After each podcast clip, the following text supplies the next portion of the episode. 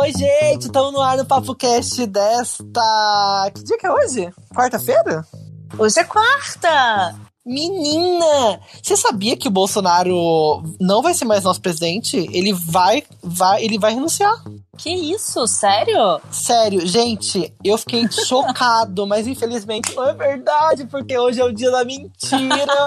e eu tenho certeza que você já pregou uma pecinha em alguém hoje, Carol. Ah, Ou não deu que... tempo ainda? Não, não deu tempo ainda. Tá muito de manhã, né, querido? Esse podcast sai logo de manhã, assim, com um pãozinho quente.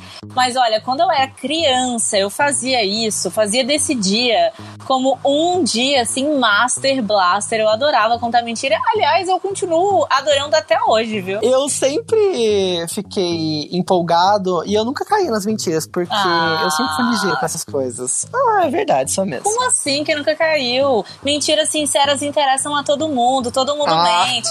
Mentira é um grande agregador social a gente desenvolve falando mentira. E tá tudo bem, todo mundo mente. Na verdade, é pra gente ser uma pessoa legal, a gente acaba tendo que mentir às vezes, né? Porque nem todo mundo tem uma personalidade, a gente tem que encobrir umas coisas nossas. Não, então tem... peraí. Então quer dizer que aquilo que você acabou de me falar antes de começar a gravar, na verdade não era uma verdade sincerona, e... Felipe? Era uma mentira e. gente, olha, além de mentira, a gente vai falar sobre uma coisa que tem tudo a ver com mentira e que é a, a parte mais assim atual da mentira, que é a fake news, que é um jeito muito legal das pessoas disseminarem mentiras, né? Um jeito absurdo, na verdade, né? De disseminar as mentiras por aí, e muitas das vezes as mentiras são, as mentiras são muito sérias. E a gente vai entrevistar uma pessoa aqui super pesquisador de fake news para falar sobre esse assunto. Um professor, hein? Então, assim, se você quiser saber e quiser encaminhar esse episódio para as pessoas que sempre caem naquelas fake news, tipo meu pai, um beijo, um abraço, ele vai ouvir esse episódio. Ele vai aprender como não cair mais em fake news. Mas além disso, a gente vai falar sobre o Mourão que exaltou a ditadura militar.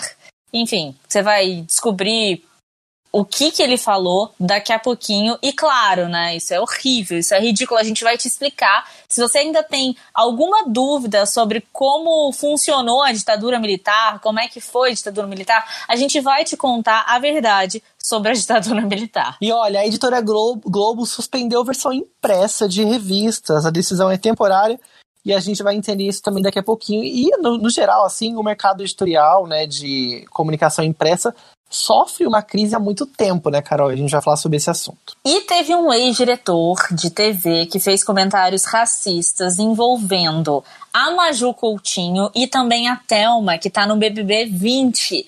Com a cara limpa, ele tava numa live e começou a falar assim, deixando todo mundo de queixo caído. E vai ter discussão de Big Brother aqui também, porque nós vamos falar sobre o grande eliminado, Ai, meu Deus do céu. Você é Tim quem? Tá, todo mundo sabe, vai, gente, só pra perguntar. Fora né? Prior, né? Pelo amor de Deus. Não claro. tinha como. Gente. E olha, foi um recorde histórico de votos. O programa foi, ó, de bater o coração e a gente vai falar sobre isso daqui a pouco. Bom, se você quiser. Felipe, tá aí? Tô, é, fica um silêncio, né? Porque é muito bom mesmo a gravação desse negócio. Ó, oh, se você quiser conhecer um pouquinho mais sobre o Felipe ou sobre mim, é só seguir a gente lá no Instagram, arroba Carolina Serra B, pra descobrir o que eu faço, ouvir os meus áudios, mandar um trabalhinho pra mim. Manda né? jobs. Mandando... Manda jobs. E pra mandar também pro Felipe, é só seguir ele no arroba o Felipe Reis. E se você quiser ficar por dentro das notícias que rolam fora desse podcast, ver a nossa carinha, ver vídeos exclusivos, Siga o nosso Instagram, arroba opapocast. A gente já passou dos 100, 100 seguidores, quase 200 seguidores lá em pouquíssimas semanas de Instagram. E eu quero que você também seja Aê! o nosso seguidor lá, hein? Eu quero ver seu like, quero ver seu comentário, quero ver seu direct. Me manda direct. Se você tem uma opinião sobre o que a gente fala aqui no podcast, eu quero que você me mande um direct lá pelo Instagram pra gente falar aqui também no podcast sobre você.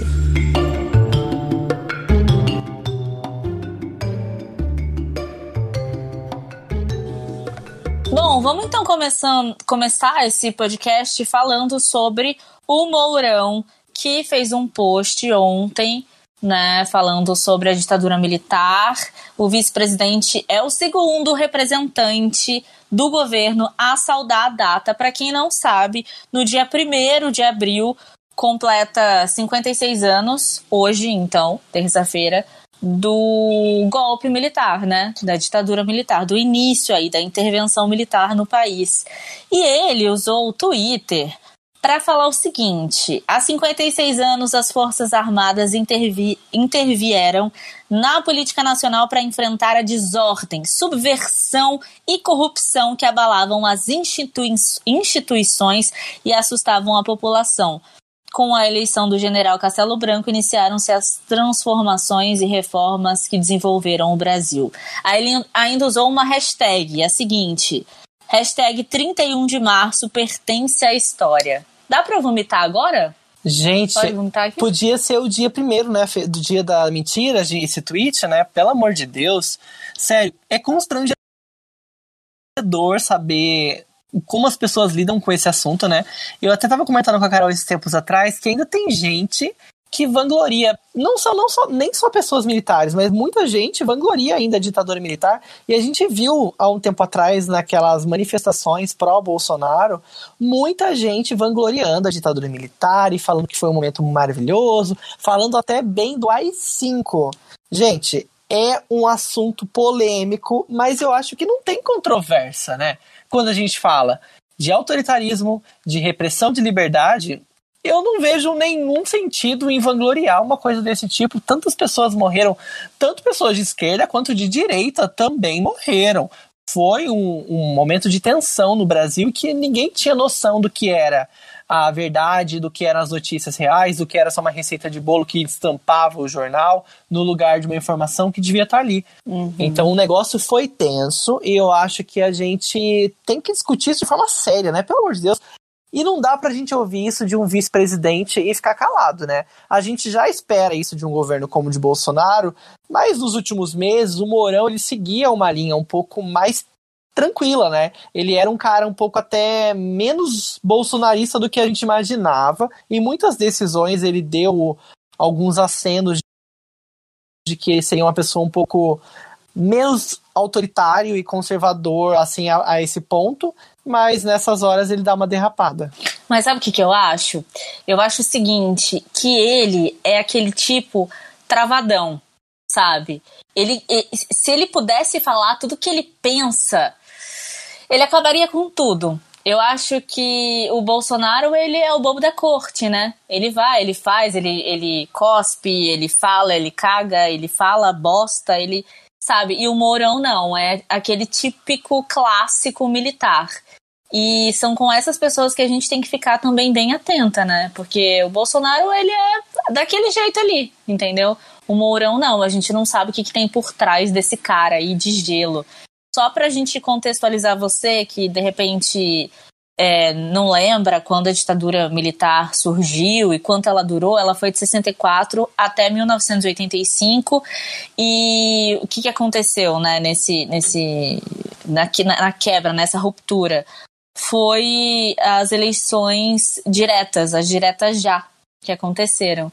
Então, assim, é, tem muitos filmes que você pode assistir se você de repente tem alguma dúvida, né? A gente sempre aqui opta pelo entretenimento e a gente está vendo hoje em dia que a cultura tem muito valor, né? Porque tá todo mundo na sua casa descobrindo outros lugares, descobrindo outros países, outras culturas, e você pode usar também dos filmes, dos podcasts que são mais nichados, né, que falam de história, das séries para poder entender melhor como é que funciona a ditadura militar, por exemplo, que não aconteceu só aqui no Brasil, aconteceram em vários países.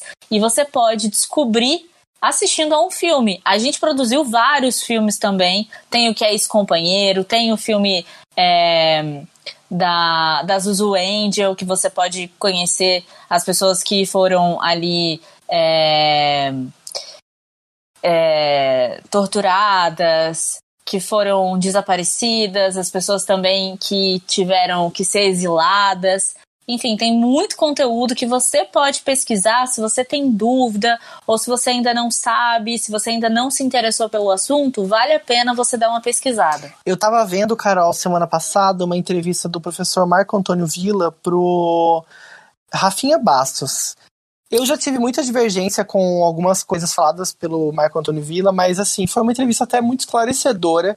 Ele tem um livro chamado Ditadura Brasileira de 64 a 85, a democracia golpeada à esquerda e à direita. E ele também tem conteúdos no YouTube dele sobre ditadura. E assim, pelo que eu ouvi nessa última entrevista, eu acho que são conteúdos assim muito interessantes e respeitosos. Ele fala bastante sobre pesquisa, sobre é, uma visão científica e até um pouco histórica a respeito desse período, e eu acho que é interessante. E ele fala de uma forma bem fácil de entender, sabe?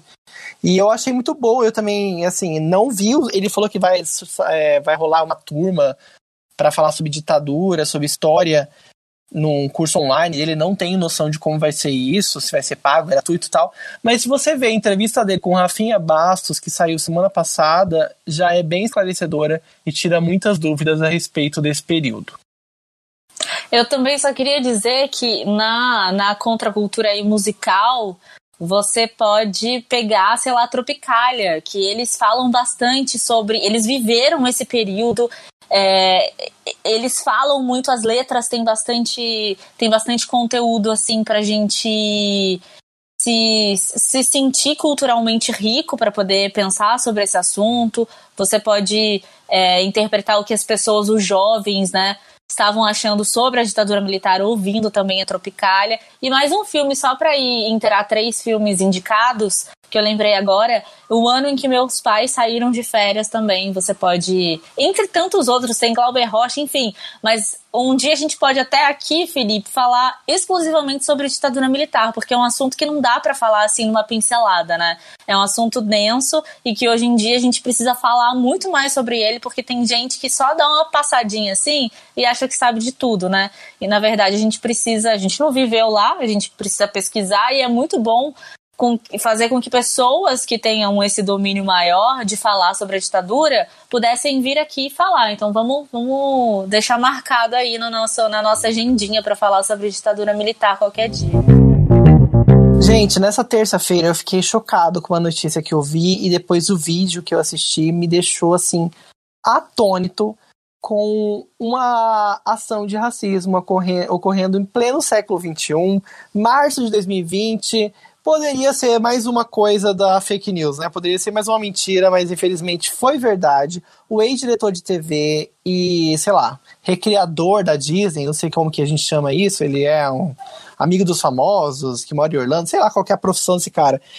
Ele, ele fez um vídeo, ele fez uma live, né? Com uma convidada e simplesmente fez comentários absurdamente racistas, né? Comentários legítimos de, de, infla, de infração, né? Porque são coisas uhum. totalmente ilegais e racistas a respeito da, da Maju Coutinho Crime, né? e da Thelma. Eu fiquei chocado. Eu vi só um pedacinho, eu não consegui ver inteira, porque primeiro que assim, naquele pedacinho você já sabe o que o cara tá falando, eu não queria mais ouvir. Falei, ah, gente, pelo amor de Deus. Parece que é, uma influencer chamou ele para participar de uma live. A influencer é a Jude Paula. Ela estava fazendo a live, ele entrou, ela convidou ele, ele participou e eles começaram a falar sobre BBB. Ao que tudo indica, que ela contou, parece que não tinha um roteiro, não tinha nenhuma pauta bem espontâneo. assim. Bem espontâneo. Eles decidiram falar sobre o Big Brother. E aí ela perguntou para quem está torcendo e tal. E aí ela falou que era pra Thelma e ele falou que a Thelma era uma coitada, né? É, uma e era racismo. Coitada. É, e era racismo torcer pra ela. E, e daí a, a, essa Judy falou assim: que? Como assim? E ele começou a rir. Mas assim, um riso que doeu, viu? Doeu. E ele ainda falou sobre a Maju Coutinho embalando nessa história, né? Ele começou a falar assim: ah, que a Thelma ganhou o, a prova do líder porque deixaram ela ganhar. Sério, foi assim, muito chocante. Ele começou a falar umas coisas muito absurdas. E ele falou assim: ai, ah, como a, a Maju Coutinho, por exemplo, que. Que ela tá lá na Globo porque ela é negra, porque ela é uma pessoa que não tem um mínimo de profissionalismo. Ele falou qual que é o passado da Maju Coutinho, de onde ela veio, sabe? Ele começou a, a, a, a, meio que humilhar mesmo de uma forma absurda e sem o um mínimo de noção começou a, a chincalhar essas pessoas. Eu vou até achar o trecho aqui, eu tô com o trecho salvo. Ele fala assim: ela é péssima, é horrível. Eu assisti hoje. Falou que ela não sabe ler TP, falou que ela não sabe conjugar verbo, fala errado. Ela, ele fala exatamente assim. isso. Ela fala tudo errado. Ela só está lá por causa da cor. Ela não tem uma carreira. Ela nunca foi repórter de campo. Ela fala tudo errado. E eu, como diretor de TV, vou te falar ela lê o TP errado. Essa foi a parte que ela fala, e depois ele ainda citou a, a outra moça, a Thelma, como uma negra e coitada. Gente, isso foi chocante. E tem vídeo, viu? Tem vídeo até lá no meu Instagram, nos meus destaques dos meus stories. Vai lá que você vai ver o vídeo dele falando isso. É um cara que, por ironia ainda da vida, tem o sobrenome Branco, né? Rodrigo Branco. Ai, gente, que absurdo. Eu espero que esse cara ele tenha consequências em frente, consequências na justiça. Tomara. Porque né? da é maneira. O mínimo. To, é o mínimo, da maneira como ele falou, como ele se portou numa live que tinha, sei lá, quantas pessoas, que tivesse uma, que tivessem duas, sabe? Não é para isso acontecer. É, aí a, a, moça que fez a live com ele tentou se explicar, falou assim: olha, ele não era meu amigo, eu não tenho amizade com gente assim, mas isso só, só mostra o que realmente as pessoas que, que estão aqui do lado, do nosso lado, acham, né? E às vezes a gente não tem a mínima consciência do que elas estão pensando. Então, o racismo ele tá bem mais próximo do que a gente imagina. É só dar ali um poder de fala para uma pessoa e ela começa a falar e naturalmente, porque ao que tudo indica, ele estava falando naturalmente, como se ele conversasse com qualquer pessoa, entendeu? Achando ali que era uma casa dele, que era um momento dele, que era, sabe? Então, ele é, ele foi assim na live, Racista ele é assim na vida. Né? Racista sem medo, exatamente. E ele, gente, para quem não, não associou, você não vai mais encontrar ele nas redes sociais, porque ele apagou o Twitter, apagou o Instagram, ele apagou todas as redes sociais, tá tendo aquela tática de, de sumir. Ah. Ele é muito amigo de pessoas muito famosas, como Ivete Sangalo, Xuxa Meneghel, Rodrigo Faro, Sabrina Sato, Larissa Manoela, Carolina Dickman. Todos esses famosos sempre aparecem em fotos com ele quando estão nos Estados Unidos ele é um organizador de viagens, de passeio, de compras e faz de tudo por lá, por Orlando. Quase nenhuma dessas pessoas se pronunciaram. Apenas duas pessoas conhecidas se pronunciaram, que foi a Preta Gil. Eu adorei a Preta Gil. A Preta Gil, ela falou o seguinte. É, chamei ele no WhatsApp e disse, abre aspas, não poderei e não quero te defender.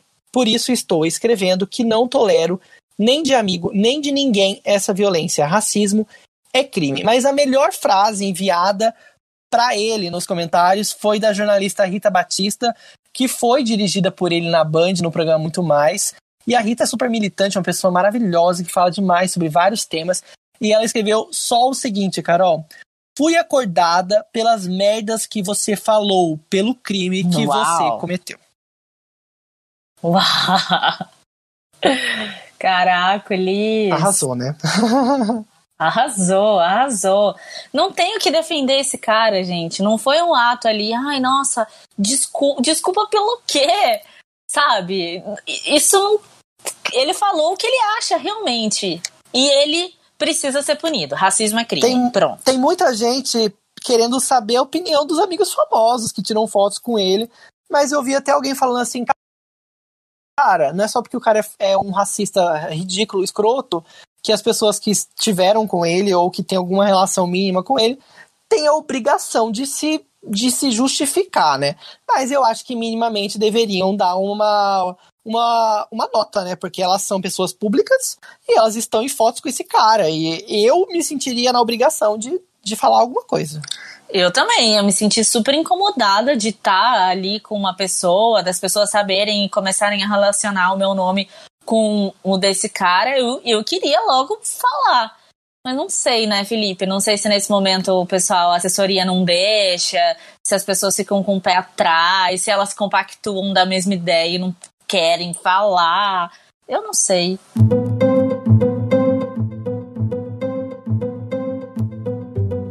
Gente, é, o mundo editorial sofre uma grande decadência, assim, uma grande crise já faz tempo, né, Carol? Eu acho que, pelo menos nas últimas décadas, sei lá, duas décadas ou uma década, assim, os assinantes vêm caindo, tanto de revistas, de jornais, muitos periódicos deixaram até de existir de forma presencial, ali, da forma física, né? Estão só no meio online e uma notícia chegou também essa semana, né, nessa terça-feira, de que a editora Globo vai suspender a versão impressa da, da revista, mas também tem outros motivos, né? E pode ser uma coisa temporária. Pois é, esse, esse motivo tem a ver um pouco com a pandemia do coronavírus. A empresa disse que precisa se adaptar a essa nova realidade em prol do bem-estar e da segurança do coletivo ali, do pessoal, né? E as revistas Auto Esporte, Casa e Jardim, Crescer, Época Negócios, Globo Rural e Pequenas Empresas, Grandes Negócios, no período de maio a julho, é, estarão disponíveis só no digital, ou seja, você não vai poder chegar na banca e falar, ah, por favor, uma pequenas empresas, grandes negócios, porque não vai ter.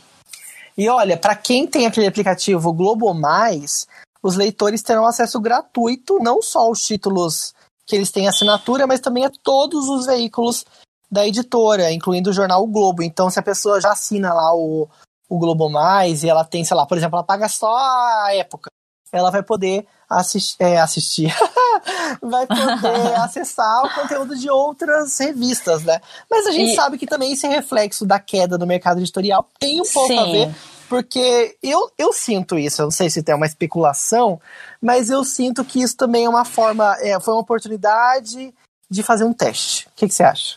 É aquela coisa, né? Tipo, une o útil ao agradável. Eu acho que eles usaram isso como uma forma de. Gente, a gente precisa ver o que a gente vai fazer, vamos fazer isso, porque já estava nos planos, acho que daqui para frente.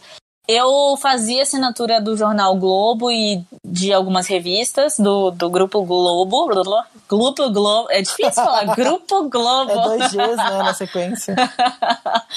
e, recentemente eu cancelei. E aí o que, que aconteceu? Eu cancelei porque eu perdi meu cartão, e aí, eu, enfim, eu, nem eu queria cancelar. Porque eu, eu gosto de, de, de saber que eu tenho acesso a essas revistas, assim, sabe? Quando você menos espera, você precisa ter o acesso. E aí me ligaram esses dias, já em quarentena, eu falei, moça, pelo amor de Deus, eu não, eu não, nem, não sei nem se eu vou ter emprego. Acho que até comentei aqui em algum episódio passado. Aí ela falou, nossa, não sei o que, que pena, mas tá cinco reais a assinatura. Nossa. Por um ano, cinco reais. Cinco reais um ano? E tem cinco reais um ano. Do aplicativo. E você do aplicativo. Você tem acesso a. Eu não sei se, se esses cinco reais vão me dar acesso a todas essas possibilidades de novas revistas eu acho que aí que você falou. Nesse período, eu acho que vai agora, no período Será? Não, vai. mas vai, vale muito a pena, né? São revistas ótimas, eu acho que tem editorias boas, tem gente boa trabalhando. Eu gosto bastante de, de, de ver revistas, assim, principalmente se elas fossem ainda no papel. Porque não tem emoção maior do que chegar a revista. Eu que vivi chegando revista no domingo em casa, e jornal eu gosto muito, já comentei aqui também. É muito elitista, gente. Eu só via revista no, na clínica do consultório médico mesmo. Aquelas, aquelas revistas de 98, né? Você chega lá, o Raul Cortez ainda tá na capa. Mas realmente eu acho que é um desperdício até para nós jornalistas e que a gente é super entusiasta da comunicação. Eu acho que é um desperdício a gente perder esse tipo de, de mídia, né? A gente tá, vai falar daqui a pouco sobre fake news, então se você gosta de fake news, ou você pode pular para lá agora, lá pro tema, ou você espera um pouquinho aí. Vê, eu, daqui a pouco a gente vai falar sobre isso. Espera aí, pô, fique sentado, espera um pouco. Falando nessa época de fake news, eu acho que é muito importante a gente valorizar os grandes meios de comunicação, valorizar os profissionais que apuram as notícias e que não vão simplesmente lançar algo aí só querendo view, ou só querendo a sua atenção, ou em prol de um, de um bem maior, que às vezes tem muita gente nas redes sociais, em blogs, assim, que eles têm uma ideologia obscura. Então é importante que a gente tenha esse acesso a vários tipos de meios de comunicação que tenham a mínima de uma curadoria, né, de um profissional. Sim, importantíssimo, exatamente. Eu também acho, em tempo de notícia por WhatsApp que alguém disse, o primo do tio, do avô da pessoa falou, é muito importante mesmo. E é isso que você falou. dá um sentimento até meio assim de saudosismo e tal, mas a gente sabe que isso ia acontecer de qualquer maneira mesmo, né? Faz parte aí da evolução. Gente, a gente vai falar sobre fake news hoje, no nosso tema principal. Vamos receber um estudioso, pesquisador, o professor Renan Colombo, que vai falar sobre fake news, especificamente sobre esse tema. Mas a gente separou aqui algumas fake news que tem a ver com coronavírus. Hoje a gente só vai citar o coronavírus agora. Ai, que bom, mas antes, posso sair aqui do script? Pode, claro. Pode, claro. Ih, já ficou sério o negócio Não. aqui, hein? Deixa eu te perguntar. Você sabe por que, que dia 1 de abril é considerado dia da mentira? Nossa, não faço ideia. Se essa informação já chegou até mim, ela falece, faleceu no meu cérebro. É uma brincadeira, foi uma brincadeira, sabia? Tipo, surgiu lá na França, no, no reinado do Carlos IX desde o começo do século XVI, que é considerado dia 1 de abril, dia da mentira e tal. Só que antes era considerado comemorado no dia 25 de março, com a chegada da primavera. A, e tinha festa para comemorar esse dia. Tinha baile, tinha presente, tinha muita coisa. E depois parece que um papa se envolveu e mudou aí o calendário para o dia 1 de abril. Então é uma coisa que vem ó, muito, muito, muito lá antiga. Então, se você não lembra da sua infância, se ninguém te falou isso, ah, dia 1 de abril, ah, não sei o que e tal, você não teve nem infância, você não, você não tá nem na história, querido. E eu, uma outra pergunta: qual foi a mentira que mais você contou, assim? Ou você era uma criança de, de já de fato ou fake? Só de fato. Olha, uma vez eu lembro de uma coisa que me marcou muito. Assim que eu tive computador, eu acho que eu tinha uns 12 anos de idade, mais ou menos. A primeira vez que tive um computador, assim, que dava para usar com internet, ok, na minha casa. Ih, é putaria. Aí. É putaria. Não, não, não. é quase, é quase, é uma semi. Eu tinha 12 anos e eu tava no computador. E aí meus pais chegaram e eles foram ler as coisas que eu tava escrevendo. Eu tava num chat da UOL.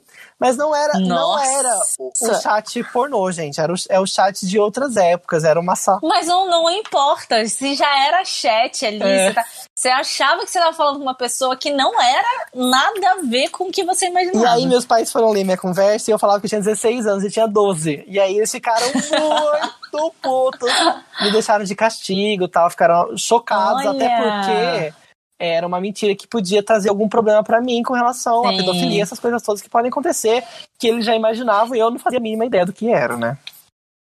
Nossa, Felipe, olha que saidinho com 12 anos de idade. eu ia contar que a minha primeira mentira, assim, que eu lembro e que teve consequência, foi uma vez que minha mãe viajou, eu fiquei na casa junto com meu pai e os meus irmãos, e tinha uma cesta que era, sei lá, que essa cesta vinha da minha avó e não podia mexer na cesta, que era uma cesta de fruta, e eu queria fazer um piquenique no meu condomínio. Eu falei, eu vou levar essa cesta. Levei, trouxe de volta, mas alguém viu e a minha mãe perguntou assim: Você levou essa cesta? Eu falei: Claro que não. Você não levou essa cesta? Eu falei: Não. Você levou essa cesta sim! Ai, senhor. Aí, tipo, aí voou cadeira, voou chinelo, voou. Aquela, naquela época em que os pais batiam nas crianças, né? Hoje em dia não pode, mas antigamente, mamo. Eu, eu era bem arteira também, já fugi muito. Eu já saí de bicicleta e fui até a casa da minha avó, que era no outro bairro. Aí meu pai foi lá e me buscou na paulada, praticamente. Mas é normal, né? Nossa vida era assim, gente. Vocês não são dessa época, vocês não sabem. Mas, ó, vamos voltar então aqui a falar sobre fake news e sobre coronavírus, que é o único momento bem lembrado, Felipe. Obrigada, viu? Porque eu não tô mais aguentando, gente, eu não tô mais aguentando falar, ouvir, ver sobre o coronavírus. Mas enfim, vamos contar aqui alguns fakes sobre o corona? Olha, tem muita notícia fake de coronavírus. Eu tenho certeza que uma já chegou aí na, nas suas mãos no WhatsApp, pelas redes sociais, e todos os dias tem notícia falsa surgindo. Então vamos ficar atentos, gente, sem difundir essas notícias, tá? Tudo que a gente falar a partir de agora de coronavírus é falso. Atenção! Olha, vamos começar com uma que eu achei engraçada. que o coronavírus veio dos inseticidas. Gente, que loucura é essa? Como assim inseticidas? Nossa, essa eu não ouvi, viu? Essa eu não escutei. E a outra que eu achei bem maluca é de que o idoso que sair de casa. Ai, demais. Ele terá a aposentadoria cortada. Essa eu acho que não, é gente, uma fake news do bem. Ó, isso que eu ia falar. Mentiras sinceras interessam. Essa é uma do bem. Eu vi até um cara que ele é neto, né? Ele ligou pra, pra casa se passando de, sei lá, alguém do INSS falando: Olha, dona Maria, eu vi a senhora na rua hoje. A senhora vai perder a aposentadoria, viu? Não pode botar. Ah, mas eu não posso ficar sentada na calçada. Não, não pode. ah, essa aí você pode contar, vai, gente. Vamos liberar essa. Gente, ao estourar plástico bolha, lembre que o ar vem da China. Ai, senhor Ai, essa é demais. Não, essa, essa daí saiu da boca do Bolsonaro. E a outra é, água quente é capaz de matar o vírus. Gente, se fosse tão simples assim, né? Pra que cientista existiria, né, Brasil? Ai, olha essa. Estrume e urina de vaca podem curar o coronavírus. Olha, eu vi uma aqui também que é bem louca. Desinfetantes antibactericidas não têm eficácia contra a doença. Mas a gente sabe que limpeza, uma boa limpeza na sua casa pode ajudar, viu? Então fica atento. Só não vira maníaca da limpeza, porque eu já tô sofrendo as consequências, tá? Não consigo, eu não consigo ver uma sujeirinha, um negócio. Eu prefiro ser porca, gente, porque ser limpa é muito chato, muito trabalho, demanda né? muita energia. Demanda muita energia, vocês não têm noção. Essa aqui eu amei, ó. Ingestão de álcool ajuda a combater o vírus. É tão simples, né? Eu ia falar. É tão fácil. O que tem de gente aí que então nunca vai pegar coronavírus, gente. E tem várias outras, gente. Tem sobre cocaína que protege o vírus. Também é muito propícia, né? Quem inventou essa. Com certeza alguém que adora. Prender a respiração por 10 segundos indica se a pessoa tem ou não a doença. Ah, essa daqui eu tava vendo sim. Eu, eu já até recebi. Mas sabe o que eu fiz? Testou.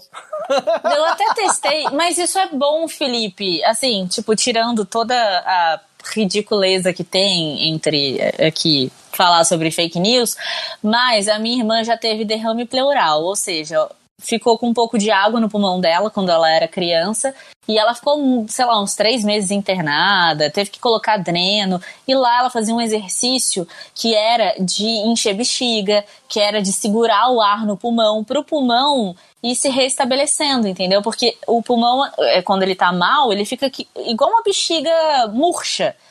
Então, quando você vai exercitando ali o pulmão, ele vai melhorando. Então, eu depois que vi essa, toda vez, todos os dias, pelo menos umas três vezes ao dia, eu faço esse exercício de segurar o ar ao máximo que eu consigo no pulmão e ir soltando brevemente. Isso é legal porque tem várias. É, tem yoga, tem no Pilates, tem formas de respiração, tem várias técnicas que você consegue ficar calma através da respiração. Então eu já aproveito essa fake news e já uso dentro desses contextos, entendeu? Então para mim ela não, não me fez mal. Agora não dá para você saber se você tá com coronavírus ou não se você consegue segurar 10 segundos aí com ar no pulmão, não é isso. Mas é interessante você fazer exercícios que possam exercitar aí o seu lado também. Achei interessante. Agora, se você está com dificuldade de respirar, com falta de ar, aí sim pode ser uma, uma, uma indicação de que você está com a doença. Procure um médico aí na sua região, ligue para um 56 da sua prefeitura, sei lá, liga para tirar alguma informação do que você pode ir, qual o posto de saúde mais próximo e fica atento. A gente falou um monte de mentira aqui de, de coronavírus, viu?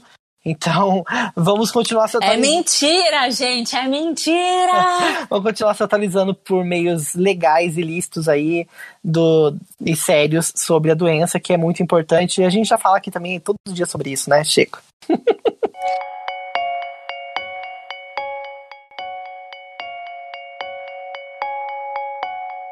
Então vamos fazer agora o inverso. Vamos agora te dar praticamente um manual para não cair em fake news. E para conversar melhor sobre esse tema, a gente vai conversar com o Renan Colombo, ele é jornalista, cientista político e professor da PUC do Paraná. E ele também é um super pesquisador do tema fake news. Para quem quiser conhecer um pouquinho mais sobre o Renan, ele está no Instagram, no renan.colombo. Quer fazer as honras aí, Felipe? Olha, Renan, primeiro, eu acho que pra gente não ter dúvida, se a gente recebeu uma mensagem como saber se ela é verdadeira ou não? Tem alguns passos simples aí para a gente descobrir? Existem várias formas de a gente identificar se uma mensagem que recebemos é verdadeira ou não. Primeiro, a gente tem que prestar atenção na qualidade desse material. Se for uma mensagem de texto e conter erros de português grosseiros, ou se de repente for uma imagem e a gente perceber que é uma imagem sem qualidade, provavelmente fruto de uma manipulação, às vezes essa manipulação é inclusive grosseira grosseira, a gente já deve ter uma desconfiança de que pode se tratar de um material falso. Uma segunda dica é olhar a fonte do material. A gente deve acreditar em materiais, em conteúdos que são enviados por veículos jornalísticos conhecidos. A gente pode citar alguns: Folha de São Paulo, G1, UOL, TV Globo e por aí vai. Se de repente é um site do qual você nunca ouviu falar, fique desconfiado. Você também pode procurar na internet informações sobre esse site site para ver o teor do conteúdo que é publicado lá. De repente você pode perceber que não se trata de um site sério ou confiável e aí a chance de ser uma fake news é bastante grande. E por fim, tem uma recomendação final. O jornalismo hoje trabalha com um método chamado checagem de fatos, que é a verificação de mensagens e boatos que circulam especialmente nas redes sociais. Eu posso indicar alguns serviços aqui. Fato ou Fake, que é um serviço do G1. A gente tem o Projeto Comprova, que reúne vários veículos jornalísticos. A gente tem ainda o boatos.org, a gente tem o e-farsas. Então tem uma série de serviços que fazem justamente essa verificação. Se você desconfia que esse conteúdo é falso, você pode buscar no Google pelo título dessa mensagem ou descrevendo essa mensagem e provavelmente você vai encontrar um serviço de checagem que já tenha verificado e que tenha diagnosticado que isso é falso. Então tem vários caminhos, basta a gente escolher um desses ou vários desses combinados para se certificar. E elas podem vir de vários formatos, de áudio, de texto, de vídeo. As fake news, elas podem vir em diversos formatos. Quando esse fenômeno surgiu, a gente tinha a impressão de que eram notícias falsas, então a gente esperava verificar algo muito parecido com uma reportagem, com um título, com um texto que lembra muito uma reportagem, mas que o teor é falso. Com o passar do tempo, as fake news foram se diversificando. Elas podem ser uma mensagem de texto, elas podem ser um áudio, elas podem ser um vídeo, elas podem ser uma foto montada, uma foto manipulada. Então tem uma diversidade de formatos muito grande. Não existe regra e a gente nunca sabe como a fake news vai chegar até a gente. Nós tivemos nas últimas eleições, por exemplo, áudios falsos. Isso é muito comum. Nós temos também fotos que são manipuladas, que você pode modificar a frase escrita, por exemplo, na camiseta de um determinado político ou de um determinado candidato em uma eleição. Aconteceu também nas eleições presidenciais de 2018. O mais preocupante disso tudo é que a gente vai entrar muito muito em breve, a gente já está entrando em um período que vai ser conhecido como deepfake. Ou seja, são falsificações feitas em formato de vídeo e em formato também de áudio, e a gente não vai mais conseguir identificar o que é verdadeiro ou não. Isso porque existem softwares que podem inserir a voz de uma determinada pessoa no rosto e nas expressões faciais e mesmo movimentos labiais de outra pessoa. Então, a, a tendência é que realmente as fake news acabem tendo novos formatos e que fique cada vez mais difícil a gente diferenciar diferenciar um conteúdo verdadeiro de um conteúdo falso, inclusive em vídeo. O vídeo sempre pareceu ser muito confiável, né? Se é um registro, uma gravação, não há como falsificar, pois agora nesse período das deepfakes haverá sim muita falsificação dessa natureza também. O que podemos fazer para nos proteger e não cair notícias que não são verdadeiras, como essas que sempre aparecem? A melhor maneira de se proteger das fake news é consumir informação de qualidade. E eu sempre recomendo buscar veículos jornalísticos conhecidos. Isso não significa que a imprensa não erre. A imprensa muitas vezes comete erros. É claro que ela não é perfeita. Ou, em outros casos, ela pode beneficiar um determinado político, um determinado partido político em detrimento de outro. Mas mesmo assim, mesmo com erros que podem ou não ser intencionais, de maneira geral, a qualidade do conteúdo produzido pela imprensa profissional no Brasil, ao contrário do que dizem alguns políticos, é bastante elevada. A gente pode pensar inclusive na questão do coronavírus. Se não fosse o serviço da imprensa de esclarecimento, atualização de casos, dicas de higienização, desmistificação de questões relacionadas ao tema, certamente essa epidemia seria muito mais grave no Brasil. Então, a recomendação é sempre buscar fontes confiáveis de informação. Se você estiver bem informado e inclusive acompanhar esses serviços de checagem de fatos, o G1 tem um muito conhecido, que é o Fato ou Fake, provavelmente quando uma fake news chegar até você, você já vai estar suficientemente informado e preparado para enfrentar essa desinformação. Você conseguirá identificar que isso é falso e certamente terá uma informação verdadeira para rebater esse argumento que estão tentando colocar para você. Existe uma forma da gente mostrar para as outras pessoas que aquela notícia é uma fake news? Existe alguma forma da gente denunciar isso? A melhor maneira de a gente denunciar uma fake news é procurando um serviço de checagem de fatos. Eu posso citar alguns: Fato ou Fake, boatos.org, e-farsas, Projeto Comprova. E o próprio Ministério da Saúde tem um projeto que se chama o Saúde Sem Fake. Todos esses projetos, a gente pode encontrá-los buscando na internet, tem canais para envio de mensagens suspeitas. Então, geralmente é um canal de WhatsApp ou então um e-mail e você pode enviar a mensagem que você recebeu, qualquer que seja o formato dela, texto, imagem, vídeo, e esses serviços costumam fazer a verificação dessas mensagens e publicar, geralmente desmentidos, porque quando a gente suspeita que uma mensagem é falsa, é porque ela já tem algum indício forte e a tendência dela realmente ser falsa é grande. Então a melhor forma de denunciar é assim. A justiça brasileira ainda encontra formas de tentar punir a disseminação das fake news. Tem uma grande dificuldade nesse sentido, que é de conseguir identificar a fonte desse boato. O boato ele vai se viralizando, uma pessoa manda para outra, que manda para outra, e fica muito difícil dentro dessa cadeia de disseminação identificar o ponto inicial. Então, do ponto de vista da justiça, isso ainda é um grande desafio. O que me parece mais acessível é buscar esses serviços de checagem de fatos feitos por jornalistas profissionais, enviar para eles e aí sim provavelmente eles vão verificar, se for falso, publicarão uma matéria, uma reportagem desmentindo esse boato e a gente pode espalhar esse desmentido para frente, criando uma contracorrente de divulgação de desmentidos sobre as fake news. Olha, Carol, se você tinha alguma dúvida, você que está ouvindo a gente tinha alguma dúvida sobre fake news, Deu para tirar muita dúvida aqui, hein? O Renan Colombo, jornalista, cientista político, professor da PUC do Paraná, ajudou demais a gente a esclarecer o tema fake news. E se você também já ouviu aí alguma fake news bizarra, manda pro nosso Instagram, arroba o PapoCast. E se quiser conhecer mais o trabalho do Renan, é arroba renan.colombo. Gente, a gente não poderia deixar de falar, né, Carol, sobre a eliminação da noite, que foi a saída do Felipe Prior com 56 ponto alguma coisa, como que é? 56,73%. 56,73% dos votos na raspa. A disputa com a Manu tava assim, pau a pau o dia todo, né? Até porque foram mais de um bilhão e meio de votos. Você não entendeu errado, não? Andou com o nariz É um entupido. bilhão e 500 milhões, né? Um Jesus. bilhão, gente, é muita coisa. Eu senti até que a dinâmica ali do programa estava diferente. Eles eliminaram o primeiro e o terceiro colocado, eles não fazem isso, e depois eles voltaram, deram close ali na cara de cada um. O Thiago fez uma. deu uma de Bial menos. menos canastrão, falou algumas coisas, deu algumas dicas. Enfim, esse cara saiu, gente. Esse cara é chato.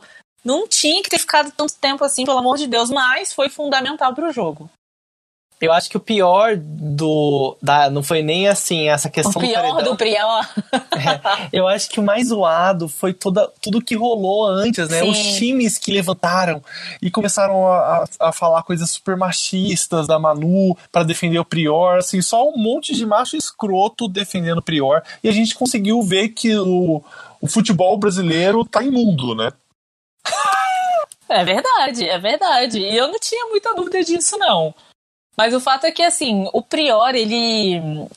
Eu acho até que foi a Marcela que falou assim: ah, aqui não é clínica de reabilitação para macho escroto, não. Nossa! O cara, o cara errou uma vez, ok? Ele tentou, as pessoas se abriram para ele e ele vinha numa, numa blindagem, sabe? Numa, num egocentrismo muito grande. Eu acho que ele começou a, a, a perceber depois que ele tinha muita coisa para aprender, ele se abriu um pouco também. Mas é aquela coisa, né? O cara é mimado, o cara tá acostumado com sempre ter razão. E é macho escroto, macho escroto. Eu, eu, escroto, eu espero que ele saindo, ele consiga ver que ele foi um babaca e que ele possa melhorar. Porque todo mundo pode melhorar, né? Só que o fato é que não dá para ganhar um milhão e meio sendo desse jeito. Já basta o nosso presidente, né? Muita gente levantou vídeos, né, do Prior no começo do programa, re, é, reaqueceu aquela polêmica dos meninos fazendo aquela, aquele, aquele quase um, como se chama, uma quadrilha, né, pra ferrar as meninas de uma forma extremamente machista, horrorosa. E as pessoas lembraram quem ele realmente era, né? E isso ajudou também na votação. Mas mesmo assim, teve muita gente fazendo campanha pelo Prior, famosos, e gente prometendo nude. Ai, que nojo, que nojo. Inclusive, o filho do Bolsonaro postou de manhã no Twitter, né? Falou: Ó, oh, eu não assisto muito Big Brother, mas tem um cara que é, não faz mimimi lá dentro, e então tô torcendo para ele. Prior fica. Aff. Foi essa ah, hora que acho... qualquer dúvida que a pessoa tivesse Exato. sobre não, é o nível da torcida foi resolvida. Mas de verdade, eu acho que isso influenciou muito para as pessoas pensarem. E o que influenciou foi a briga que ele teve com o Babu, que também é um dos queridinhos. O Babu também é super nervoso e tal, mas parece ser um cara gente boa. E, inclusive, o nosso editor, o Vinícius Esquerdo, fez uma análise do comportamento do Prior no Instagram. Ele que era time Prior até ontem, né? Mas Ai, agora mudou e tal. Diz que todo mundo merecia uma segunda chance e não sei o quê. E aí a gente tava conversando um pouquinho aqui antes, ele falou, não, mas eu mudei, eu não sei o que e tal.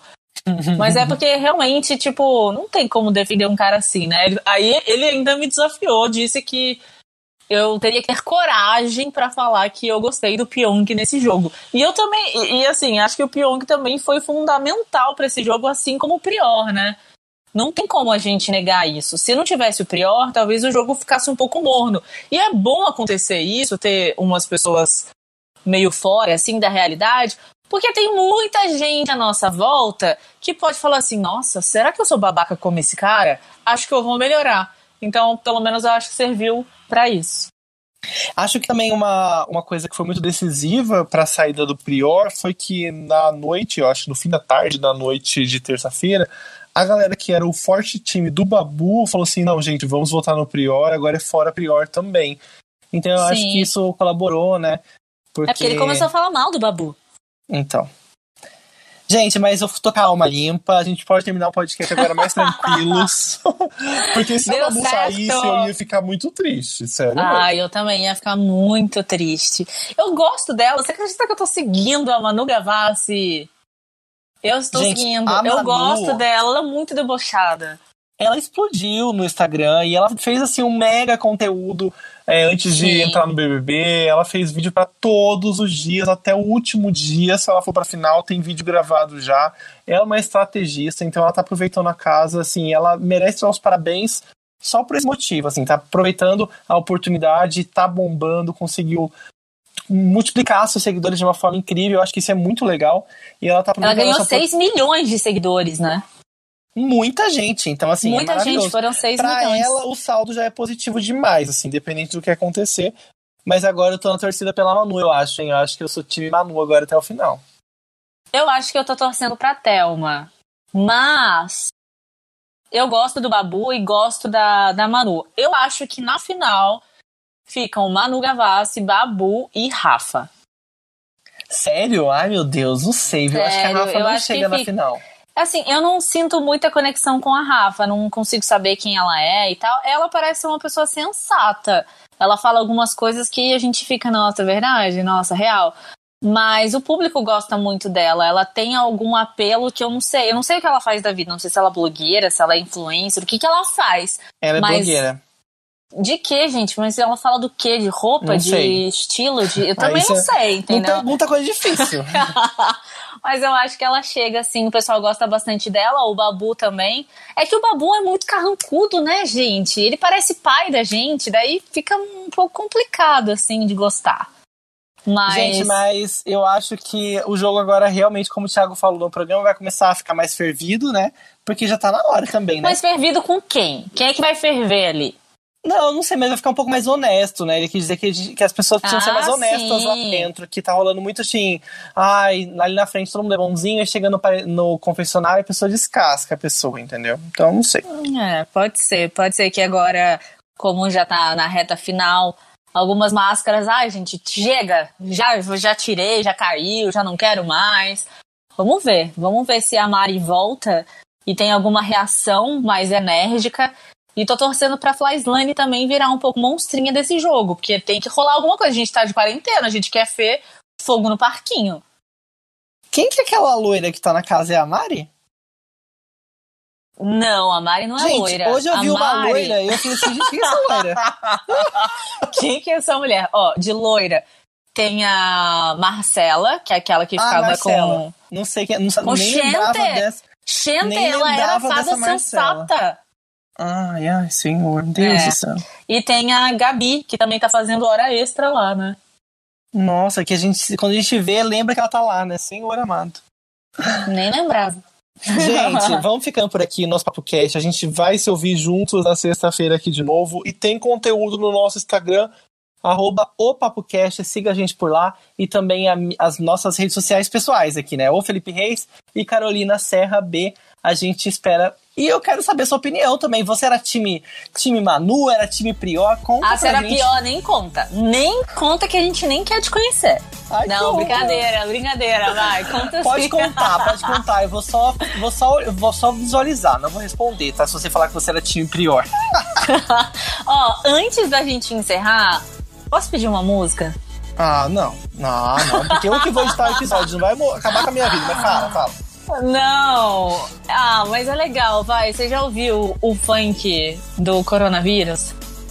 Ai, gente, tem tanta coisa de coronavírus, né? Vamos finalizar de forma tão feliz o coronavírus. É, é uma forma engraçada, vai. Acho que, acho que vale. É, falar dessa forma de coronavírus aqui vale.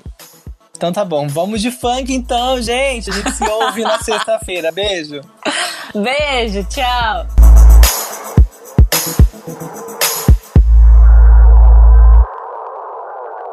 O recado aí do MC Raiban pro meu povo brasileiro, tão sofrido, amado e guerreiro. Vamos vencer mais essa. Aí, ó. Bactéria, filha da puta, micróbio do caralho, empatou a minha. Atrasou os trabalhos, mas o Brasil tá unido e decidiu o seguinte: não tem mole pra Covid-19 nem 20. Bactéria, bactéria, filha da micróbio do caralho, empatou a minha.